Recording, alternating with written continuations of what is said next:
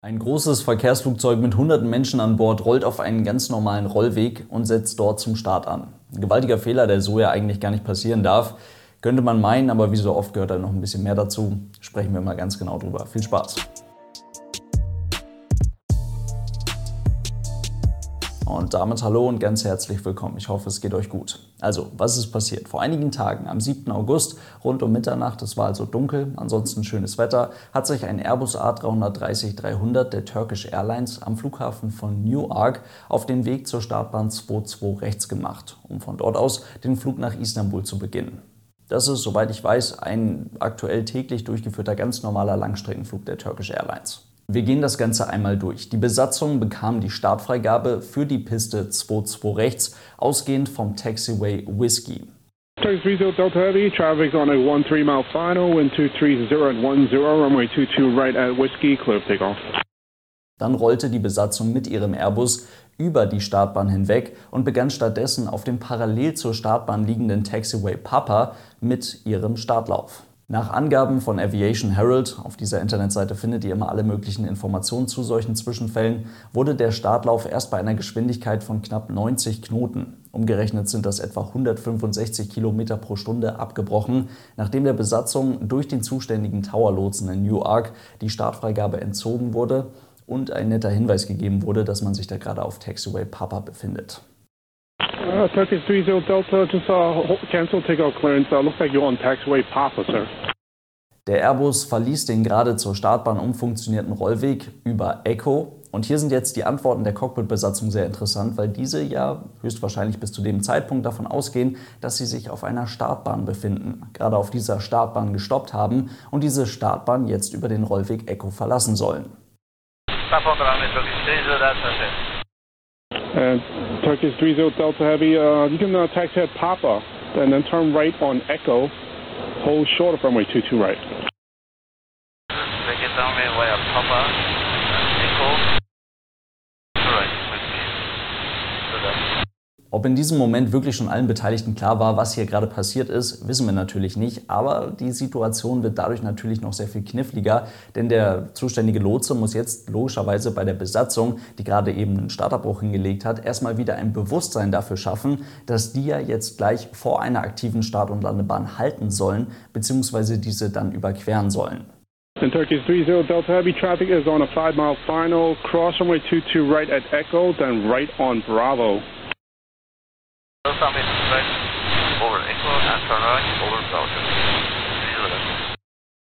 Die Besatzung bekam danach so viel Zeit, wie sie brauchte. Ungefähr 45 Minuten soll das wohl gedauert haben, um alles neu vorzubereiten und die auch bei einem Startabbruch aus dieser Geschwindigkeit ordentlich belasteten Bremsen abkühlen zu lassen. Dann wurde ein neuer Versuch unternommen. Es wurde ein neuer Weg zur Startbahn gewählt. Dann wurde ein erfolgreicher Start auf der Piste 2-2 rechts durchgeführt und die Maschine landete ungefähr 10 Stunden später sicher in Istanbul wirklich ein sehr spannender Vorfall. Aber ich denke mal, ich muss euch gar nicht großartig erzählen, warum ein Start auf einem Rollweg eventuell etwas problematisch werden könnte. Ich versuche mal ein bisschen was zu erzählen über Punkte, die ihr zu dem Thema vielleicht noch nicht wusstet. Ein Rollweg hat logischerweise nicht unbedingt die gleichen Abmessungen wie eine Start- und Landebahn. Wie so ein solcher Rollweg auszusehen hat, ist für internationale große Verkehrsflughäfen ganz genau vorgeschrieben. Aber nur um das mal zu verdeutlichen, ein Airbus A380, also das größte Verkehrsflugzeug der Welt, hat zwischen dem linken äußeren Hauptfahrwerk und dem rechten äußeren Hauptfahrwerk einen Abstand von etwas mehr als 14 Metern. Das bedeutet, Rollwege mit einer Breite von knapp unter 30 Metern auf gerader Strecke sind voll und ganz ausreichend für alle großen internationalen Verkehrsflughäfen. Sie erfüllen alle Anforderungen und gelten auch als sehr zukunftstauglich. Also das reicht auf jeden Fall. Eine Start- und Landebahn hat allerdings eine Standardbreite von 45 Metern. So auch die Piste 22 rechts in Newark.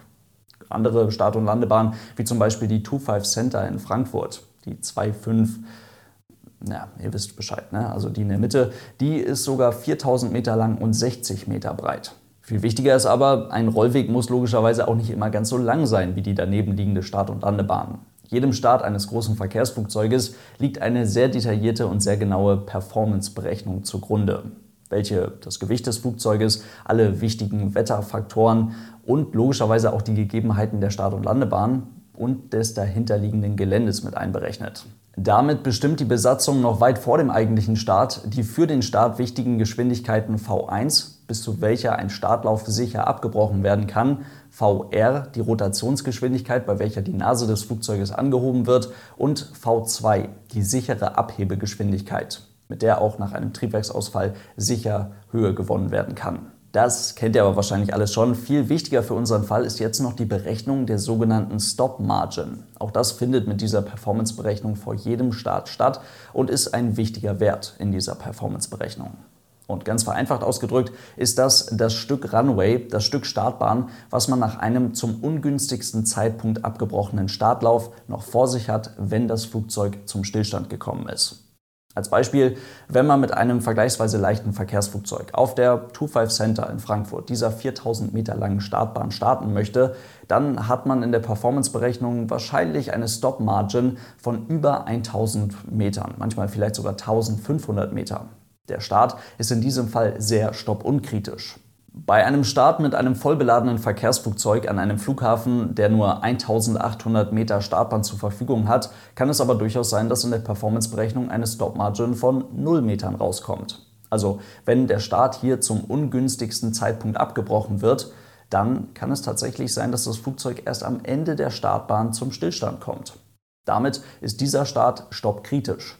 Im Falle eines so stoppunkritischen Starts, wie jetzt gerade in dem Beispiel auf der 25 Center in Frankfurt, hat man als Cockpit-Besatzung die Möglichkeit, nicht die volle Startbahnlänge für den Start zu verwenden. Das kennt ihr vielleicht, wenn ihr das schon mal irgendwie am Flughafen gesehen habt, dass Flugzeuge an verschiedenen Stellen auf die Startbahn aufrollen und von dort dann ihren Startlauf beginnen, ohne die volle Startbahn auszunutzen dann könnt ihr davon ausgehen, dass die im Falle unseres Frankfurt-Beispiels jetzt vielleicht 650 Meter Stop-Margin in Kauf genommen haben, statt der sonst über 1000 Meter. Das Ganze ist dann immer noch total stoppunkritisch, aber man spart sich etwas Rollzeit und damit auch etwas Treibstoff. Spannend ist das, weil wir genau das ja bei dem Airbus A330 der Turkish Airlines dort beim Start in Newark gesehen haben. Dort nutzte man die Intersection Whiskey, um auf die Startbahn 22 rechts aufzurollen. Wichtig dabei ist noch zu beachten, dass man dann, wenn man von dieser Intersection auf die Startbahn rollt, nicht die volle Startbahnlänge zur Verfügung hat, ja auch gar nicht die großen Buchstaben und großen Zahlen sieht, die ganz am Anfang der Startbahn stehen, um die Startbahn einwandfrei identifizieren zu können. Aber ich denke mal, ihr versteht, worauf ich bei dieser Performance-Berechnung hinaus möchte. Diese ganzen Berechnungen, diese ganzen Werte, die sind so wichtig und so individuell für jeden Start, da ist es echt ein bisschen gruselig, wenn man darüber nachdenkt, dass die Besatzung gerade versucht, ihren Airbus A330 von einem Rollweg aus in die Luft zu bringen, über den sie ja wirklich exakt genau gar nichts wissen. Das Allerwichtigste und auch offensichtlichste ist aber, dass man auf einer Startbahn mit seinem Flugzeug nach der Startfreigabe im Idealfall alleine ist. Das ist auf einem Rollweg logischerweise nicht gegeben, dort kann sich auch anderer Verkehr befinden. Vielleicht erinnert ihr euch noch an den Erkenne-Dazwischenfall in San Francisco, wo ein Airbus A320 fast auf einem Rollweg gelandet wäre, welcher sich parallel zu der Landebahn 28 rechts befindet. Ich finde einer der spannendsten Zwischenfälle der letzten Jahre, weil das hätte wirklich auch als größtes Flugzeugunglück aller Zeiten enden können. Mit anderen Worten, ein Start auf einer Startbahn ist selbstverständlich um einiges sicherer als ein Start auf einem daneben liegenden Rollweg. Es gibt tatsächlich im Flugzeug eine ganze Menge Möglichkeiten, um zu überprüfen, ob man da denn jetzt auch wirklich richtig steht. Nämlich, wenn das Licht angeht. Nein, standardmäßig sollte einmal ganz kurz der Check des Steuerkurses erfolgen. Die Bezeichnung einer Start- und Landebahn steht für die Richtung, in welche die Startbahn gesehen auf einer Kompassrose zeigt. 360 Grad sind einmal rundherum, die 2-2 rechts in Newark, ist ausgerichtet in Richtung 220 Grad, also in Richtung Südwesten ausgerichtet. Und das lässt sich ganz schnell, wenn man auf der Startbahn steht, einmal kurz mit einem ganz einfachen Blick auf den Steuerkurs checken. In diesem Fall hätte das aber logischerweise nicht geholfen, beziehungsweise vielleicht sogar die Cockpit-Besatzung noch in ihrem Vorhaben bestätigt, denn ein Parallel zwischen der 2.2 links und 2.2 rechts liegender Taxiway, der ist logischerweise, wenn man so will, auch in Richtung Südwesten ausgerichtet. Der Steuerkurs-Check hätte hier also gesagt, alles in Ordnung. Aber an der Stelle wird dann ein weiterer Check interessant und hier wird man vom Airbus ein bisschen unterstützt. Das Flugzeug wählt nämlich ohne Zutun der Cockpit-Besatzung bei Eingabe der Flugroute in den Bordcomputer, wo dann ja auch die Startbahn mit der entsprechenden Abflugroute hinterlegt ist, die ILS-Frequenz der entsprechenden Startbahn an. Also der Airbus wählt die Frequenz des Instrumentenlandesystems für die geplante Startbahn an. Inwiefern macht das Sinn? Na, ganz einfach, das Instrumentenlandesystem besteht ja neben dem Glideslope, neben dem Gleitpfad, auch aus einem Localizer. welcher bei entsprechender Genauigkeit das Flugzeug nicht nur bei einer automatischen Landung genau auf der Mittellinie, auf der Centerline der Start- und Landebahn aufsetzen lässt, sondern die Maschine nach dem Touchdown, nach dem Aufsetzen auch noch sicher auf dieser Mittellinie hält. Dieses System kann man sich jetzt logischerweise auch für den Startlauf zunutze machen. Mit der Runway-Funktion bekommt die Pilotin oder der Pilot im Airbus eine visuelle Unterstützung, um während des Startlaufs und kurz nach dem Abheben bis zu einer Höhe von 30 Fuß über der Bahn, also ungefähr 10 Meter über der Bahn, die Centerline, die Mittellinie der Startbahn zu halten. Kommt es jetzt an diesem denkbar schlechten Zeitpunkt zu einem Triebwerksausfall, dann ist das Halten der Mittellinie während der Rotation und während des Abhebens nicht nur durch den ungleich verteilten Schub deutlich schwerer, sondern natürlich auf der anderen Seite auch nochmal deutlich wichtiger, um das sichere in die Luft bringen des Flugzeuges zu garantieren. Und dort hilft eben diese Funktion.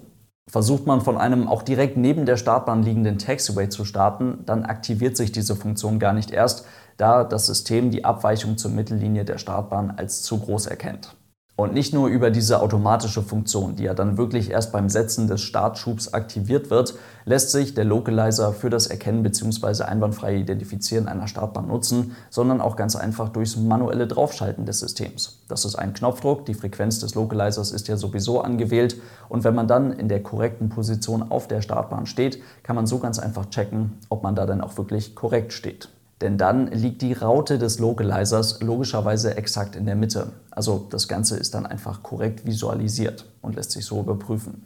Dazu kommen auch noch Systeme, die einem zeigen und sagen, ob man sich gerade auf die korrekte Bahn zubewegt, ob man sich auf der korrekten Bahn befindet. Das alles ist aufpreispflichtig. Ob die A330 der Turkish Airlines damit ausgestattet sind, weiß ich nicht. Aber dazu kommen auch noch unterschiedliche Beschriftungen, sehr genaue, detaillierte Beschriftungen, unterschiedliche Markierungen auf den Start- und Landebahnen im Vergleich zu den Rollwegen, eine komplett unterschiedliche Beleuchtung, die sich auch nachts gut voneinander unterscheiden lässt dann Haltemarkierungen auf den Taxiways und so weiter. Alles Dinge, die ihr wisst und alles Käsescheiben im Modell von James Reason, durch die man in dieser Nacht einfach mal nur so durchgerutscht ist, bis man dann an eine der letzten Käsescheiben für diesen Startlauf, nämlich an dem aufmerksamen Fluglotsen hängen geblieben ist und dieser die Situation aufgelöst hat. Denkt dran, es geht hier nicht darum, die Piloten für ihren Fehler anzuprangern, sondern es geht hier darum, etwas zu lernen. Und bei diesem Beispiel, bei diesem Fall kann man sehr gut erkennen, dass alle Hilfsmittel, die einem als dritte Person, wenn man da so drauf schaut, eigentlich ja, sagen sollten, okay, so einen Fehler kann man eigentlich gar nicht machen. All diese Hilfsmittel ersetzen nicht eine aufmerksame Cockpit-Besatzung. In diesem Sinne, passt gut auf euch auf, wenn ihr da draußen unterwegs seid. Damit soll es das heute gewesen sein. Vielen Dank fürs Zuhören. Denkt dran, falls ihr das Ganze unterstützen wollt, das Ganze gibt es logischerweise immer noch im Videoformat auf Aeronews Germany auf YouTube. Und für Aeronews Germany, falls ihr dieses Podcast-Projekt unterstützen wollt, gibt es auch eine Patreon-Seite. Vielen Dank für euren großartigen Support, Leute. Lasst es euch gut gehen. Bis zum nächsten Mal und tschüss.